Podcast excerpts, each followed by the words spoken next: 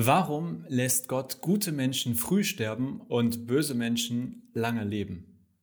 Das ist eine neue Frage, die wir bekommen haben hier für dieses Knabberzeug. Also eine Frage, wo Leute sagen, ich knabber da dran rum.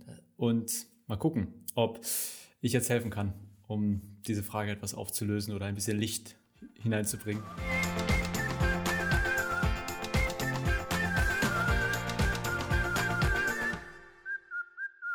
Moin, herzlich willkommen zu einer neuen Knabberzeug-Folge. Ähm, also die Frage war ja, warum lässt Gott gute Menschen früh sterben und böse Menschen lang leben? Und die kurze Antwort von mir wäre, er tut das gar nicht. Das muss ich aber natürlich jetzt erklären, was ich damit meine oder was sich für mich so als Antwort dahinter verbirgt.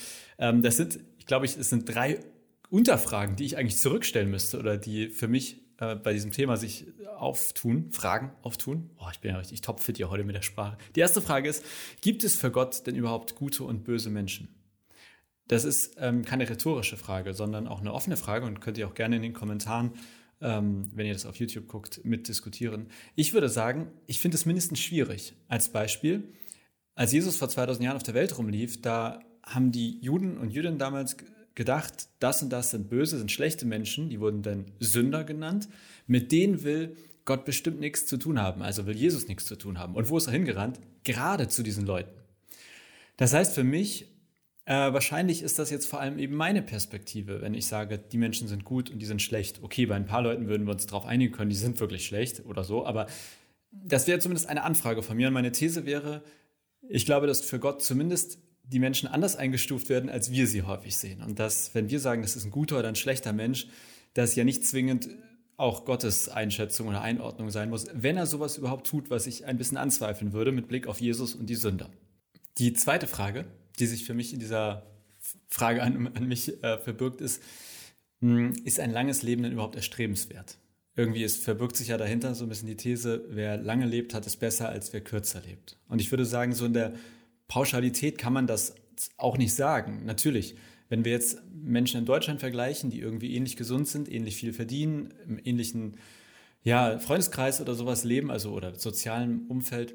Und der eine, der stirbt mit 30 und der andere wird 80 und der eine hat ein langes und erfülltes Leben und der andere wird mitten im Leben so oder aus dem Leben herausgerissen. Dann würden wir sagen, klar, der eine hat es besser als der andere. Aber also so ich glaube, so ganz einfach ist es letztlich nicht, weil wahrscheinlich gibt es auch viele Leute, die sagen, ich bin so einsam gewesen oder nein, ich kenne Menschen, die, die sind so einsam, dass sie sich eigentlich nach dem Tod sehnen und äh, hoffen, dass es dann besser wird.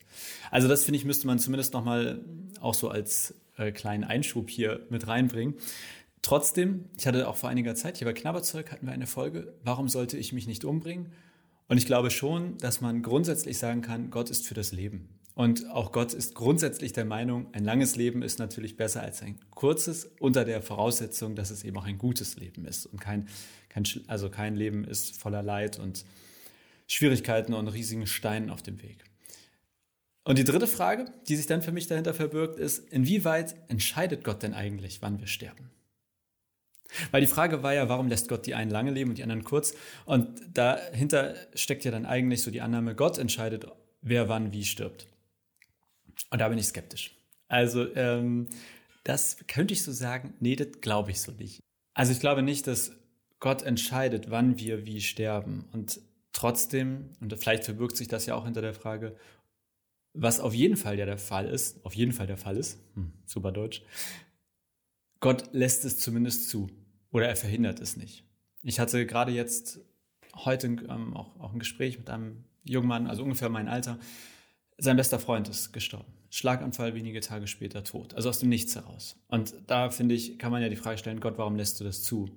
Und ganz ehrlich, ich habe darauf keine gute Antwort. Ich habe auch keine theologische gute Antwort. Ich habe in der Bibel noch keine für mich befriedigende Antwort gefunden, warum manche Menschen in Anführungszeichen jetzt zu früh oder unnötig zu früh sterben. Und ich glaube, darauf gibt es auch keine Antwort, die so richtig zufriedenstellt. Aber ich weiß nicht, warum Gott das zulässt, aber ich kann zumindest ein paar positive Sachen dem entgegensetzen. Und ich zumindest erlebe für mich, dass Gott in diesen Zeiten da ist, dass, dass er mich stärkt oder dass Menschen mir berichten, dass sie Hoffnung aus ihrem Glauben gezogen haben, auch wenn sie in diesen Zeiten nicht verstanden haben, warum ist jetzt dieser Mensch aus meinem Leben gerissen worden. der Glaube war etwas, was ihnen in dieser Zeit Halt gegeben hat. Das antwortet nicht auf die Frage, warum Gott das zulässt. Ne, das, darauf habe ich keine gute Antwort. Und das Zweite, was bei dem Thema mir irgendwie so als Positives noch wichtig ist, ich, ich glaube oder ich bin davon überzeugt, dass der Tod natürlich für uns als Angehörige total scheiße ist und schlecht ist und wir den hassen.